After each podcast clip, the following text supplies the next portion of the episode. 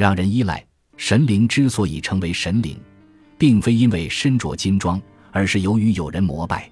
聪明人更希望的是被人所求，而不是被人感戴。相信比足感激是对谦恭期待的漠视，因为期待历久难忘，而感激则是时过境迁。人们通常都是从别人对自己的依赖，而不是感戴中获得更多的好处。人在消除造渴之后，必定马上转身离开泉源。柑橘只要被榨干了汁液，立刻就会从宝贝变成粪土。依赖关系一旦完结，回报也就必然终止，随之而去的还有那份敬重之情。